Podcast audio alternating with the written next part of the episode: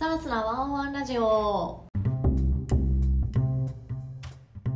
こんにちは直江司です。藤本潤です。この番組は毎週木曜サースデーにサース企業ペライチがお届けするビジネス雑談番組です。お悩みや気になることについて皆さんと一緒に考えながら役立つアイディアやヒントをお伝えしています。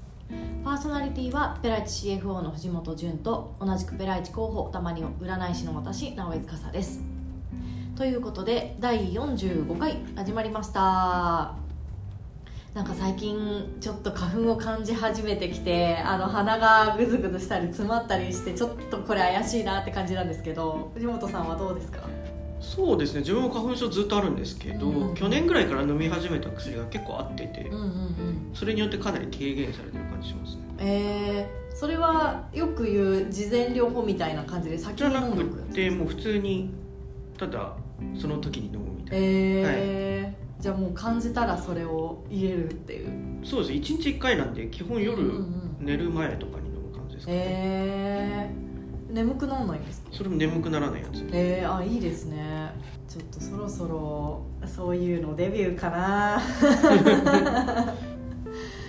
なんかあの我が社は毎週1回オンラインで全体定例みたいなのがあると思うんですけど、まあ、その中で各パートの報告と、まあ、ほうれん草みたいなのがあるんですが2月上旬とかでしたっけね？あのロームのメンバーから花粉症対策こういうことがあるよ今できるのこういうことだよみたいなのあったんですけどもうあの舌下免疫療法とか予防系の注射だとあのちょっと今回は間に合わないから、うんうん。あの一旦来たら薬を飲んで花粉症が落ち着いたらその事前にやる対処法みたいなのを秋とか夏秋とかくらいから始めて花粉症が来る前までに備えましょうねみたいな話だったなと思ったんですがもう対処できないなって思って。もう 時すでに遅しです。遅しですねなんかあんまり薬飲むのが得意じゃないので私が、ねできるだけ飲みたくないなって思ってるんですけどで去年は去年で大変であの鍼灸の先生のところに行ってなんかその花粉症の治療治療が得意な先生紹介してもらって行ったんですよ、うんうん。鼻の周りとかに刺すんですけどなんか自分がいけなかったのかもしれないですけどなんか効かなくて 年は今年でちょっとまた新たなちょっと対策対処法を考えないといけないんですが困ったらあのお薬を教えてください。そうですね。結構それ聞いてるんで、はい、だいぶ楽になってうんうんうんる感じです、うんうんうん。昔からですか？花粉症は。花粉症はもうずっと昔からです、もうあなるほど。じゃあもう長いお付き合いですね。そうです。まだね始まったかどうかくらいだと思いますがここから本格化してくると思うので、はいまあ、私もそうですがお聞きの皆さんもぜひあの気をつけていただいてちょっとなんかいい対処法とかいい方法あったらぜひ教えてください。ということでこの番組は2部構成で前半はペライチ社の周りで起こったニュースや雑談。後半はリスナーの皆さんやペライチメンバーからいただいたお便りを中心にお話をしていきます簡単なこと小さなことで結構です。ぜひお便りフォームからお送りください。さて今回は、えー、とペライチメンバーからいただいた内容に回答をしていきたいと思います。はい、えー入社前後のミスマッチの減らし方についてということなんですがちょっと読んでいきたいと思います。入社前後のミスマッチはどうどうやったら減らせますか？現在は幸いミスマッチはなく働けているのですが前職ではこんなの想像してなかったと思う場面が多く困っていました。入社前の段階で自分に合っているのか合っていないのか見極めるポイントがあれば教えてほしいです。またお二人は転職時にどんな確認をしたのかもぜひお聞きしたいです。ということで、まあ、入社後のミスマッチを防ぐために、まあ、できることはということなんですがまずここまでのご質問ご相談聞いてみて藤本さんご感想いかがですか？そうですね。なんかこう大企業とうん。スタートアップでまた違うなっていうところがある気がしていて、うんうんうんなんか大企業とかって結構分業制っていうかもうやることが明確になってるんで、うんあんまりなんかこんなの想像してなかったとかってないと思うんですけど、スタートアップってまあ、なんか入社の時やることと入社してからやること変わったりとか、はいはい。そういうのがあると思うんですけど、うん。まあ、それがミスマッチと言えるのかどうかっていうところでその企業によって結構違う部分あるかなとは思いましたね。うんうんうんうんうん。藤本さん今まであミスマッチって感じるシーンってこれまでってありました？自分の場合あんまりないかもしれないですね。まあ、そその特性というか、まあ、大きいある程度こう大きい会社の場合はこうだろうなとか結構イメージがついてたんでそこかもしれないですね。なんかこのご質問見ている感じだと困っていたってことは自分その思ってもなかった仕事が自分にとっては、まあ、ちょっと嫌だったりとかなんかちょっとネガティブな要素だったのかなって感じるんですけどなんかこれ例えばもしこの方もなんかこういう話があるけどなんかどうかなとか事前に確認だったりとか、うん、こんないいことがあるよとかこんなキャリアにつながるよみたいなお話とかがもしかしたらこう具体的にあったりしたらあんまりその困る嫌だなって思うシーンって、まあ、ゼロじゃないと思うんですがなんか少し軽減されたのかななんて思ったんですがどうなんですかね？なんとなくこの場合のイメージってやりたくないことさせられてるって気がするんですよね、うんうんだからそういう意味でのミスマッチのことを言ってるのかなっていうのは思いましたね。うんうんうんうんこれ見極めポイントってあの求職者さん側としたら何を確認したりしたらこの辺の自分が嫌だなって思うことの防げたりするんですかね？まあ自分が思うのはどういう会社なのかっていうのを確認することですかね、そういう意味でどういうあのさっき言ってたうん。その組織の大きさもあったりとか、うんうん自分が何のために入るのかとか、うんまあ、そういうところのイメージをしとくっていう感じかなとは思いました、はいはいはい。何のためっていうのは期待値役割みたいなところですか？そうですね。あだ例えば、えっと、欠員でが出て入ることになったのかやり会社としてなんかもっとアクセルを踏みたいから増員で新しいことをしようっていうタイミングで呼ばれてるのかみたいなところですか？というよりかもその会社なんですかね。話す中でこれもやってもらうこれもやってもらうっていう中でなんかもしかしたら本人がこれしかやらないって決めつけてる場合もあったりするじゃないですか。あはいはいはいだからそこがなんかミスマッチの部分もあるのかなとは思いましたね。うんうんうんうんうんだからかあの面接の中だと例えば、まあ、一部こんなことやりますよっていうのは伝えられるんだけど、うんうんうんあのじゃあ実際になったら違いましたって言った時に、なんていうの？まあ、そういうこともあるじゃないですか。そうですね。だからそこの部分がミスマッチって言ってるともしかしたらその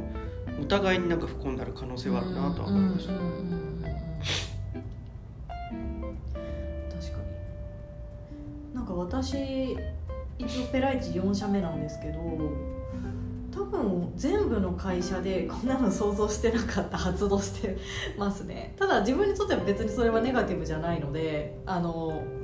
OK いいことだなと思ってるのとまああるよねくらいなんでそれは経験値もあるのかもしれないですけど。なんで大概スタートに言われたこれだけじゃないくなるっていうのがやっぱり多いなと思っていますね。だから全然突拍子もないことがあるんだったらなんかちょっとおかしいなっていうふうには思うんですけど、なんか例えばじゃあデザイナーで入ったんだけど、うんいきなり経理やってくれとか。うんはいはいはい。はい。そういうパターンはなまあおかしいなとは思う。んですけど、うんうんそうじゃなくてなんかそれに加えてのなんかこう周辺的なところうんっていう部分だと、まあ、あり得るのかもしれないなとは思いますね。うんうんうんうん。うん確かに。まあそれがそれこそベンチャーだったりとかもっともっとちっちゃいじゃあ23人でやってる会社とかになったらもっとそれはちょっと濃くなってくるかもしれないですもんね。そうですね。だからここの入社段階の見極めみたいなところで言うと、うんうんうん。どどういう規模の会社でうんうん。っていうところもなんか確認するポイントかなとは思いましうーん。うんそうですね。それこそじゃあ23人のサイズ感なのか何千人規模なのかでやる仕事もは、カバー範囲も変わってきますもんね。うん。同じポジションとか近いし職種の方はな何年くらいでどういうキャリアになってったのかとか聞いてもいいのかもしれないですかね。うん、でもこの場合って入社前後なので、うんうん、どっちかっていうとなんか入ってやってることがなんか面接の時とちょっと違うみたいなイメージかなとは思いまし。た、うんうん、会社さんによってはなんとなくこういうことをやってもらう予定だけど具体は入ってから本人と相談したりとか入ったタイミングでの仕事とか動きによって合わせていくみたいなこともあるかなと思うんですけど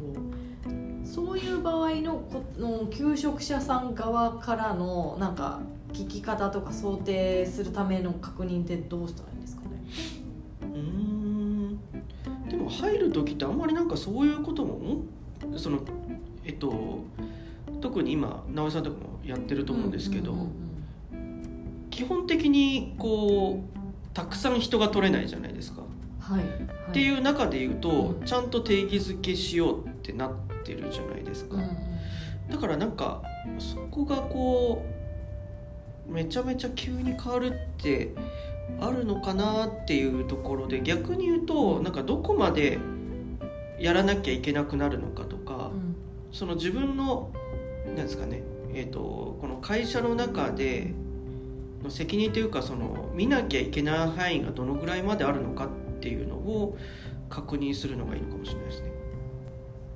会社の規模とか状況とかそのカバー範囲っていう話ではデザイナーしながら経理のサポートするとかもゼロじゃないかもしれないですもんね。まあそうですねあんまりないケースだと思いますけど。ないと思いますけど、はいちなみに私は何やってもらうかも決まってないけどとりあえず入ってって言われて入ったの2回あります。まあそれだとあんまりミスマッチって感じじゃないかもしれないそうですね。こっちもその心ともできます、はい、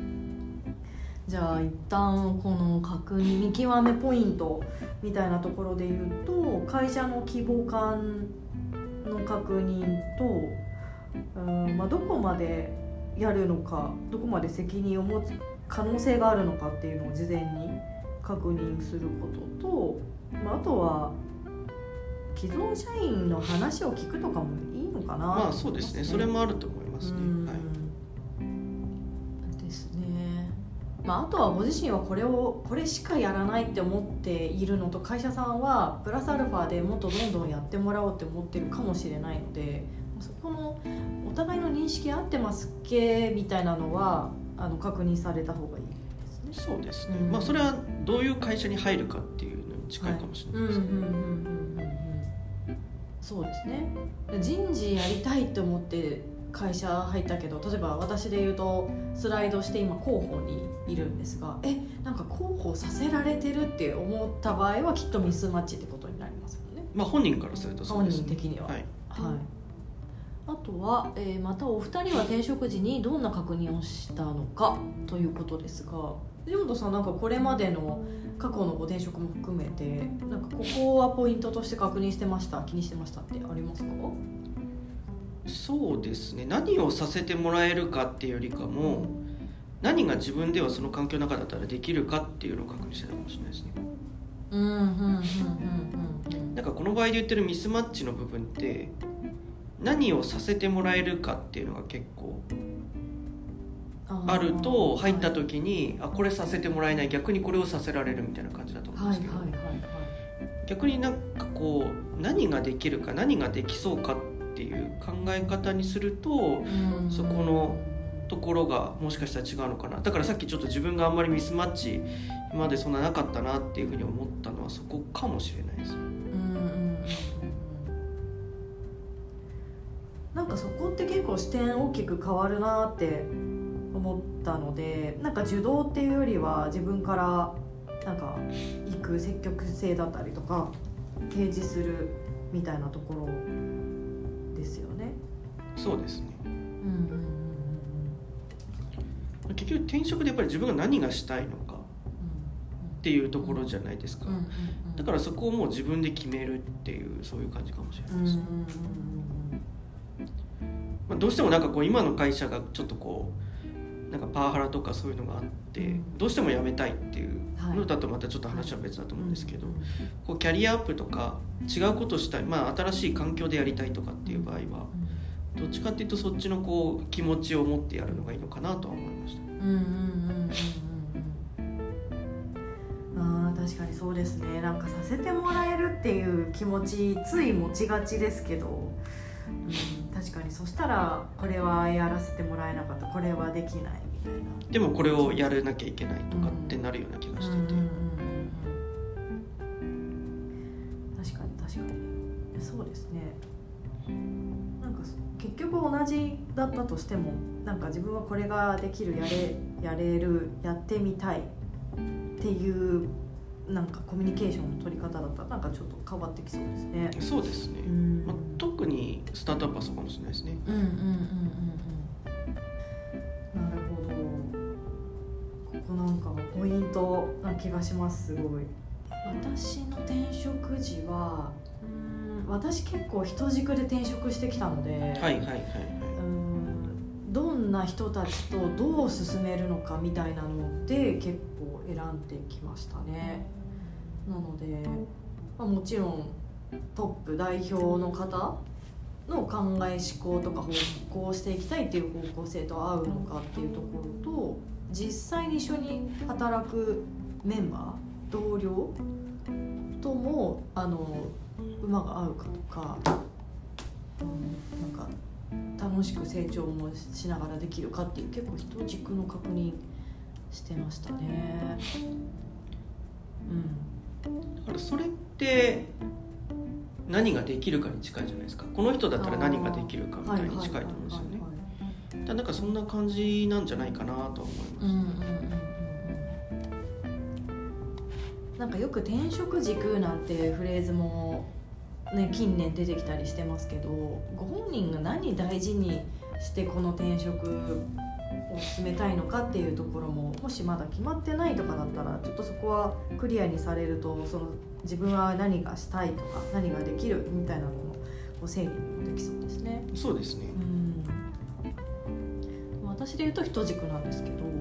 例えば業業務仕事内容とかを一番に大事にされるのであれば私みたいに人軸でもうあとは何でも大丈夫ですっていうスタイルだとまた違ってくると思いますし、うんうん軸は絶対譲れないのかみたいな整理とかも良さそうですね。何の軸っていうのはイコール多分なんで転職するのかに結構近いじゃないですか、はい、だからそこですかね、はい、でその時にやっぱりこれをやらせてくれるからこの会社っていくともしかしたらミスマッチが起きるっていうかちょうだいちょうだいっていうことになっちゃう可能性ありますもんね。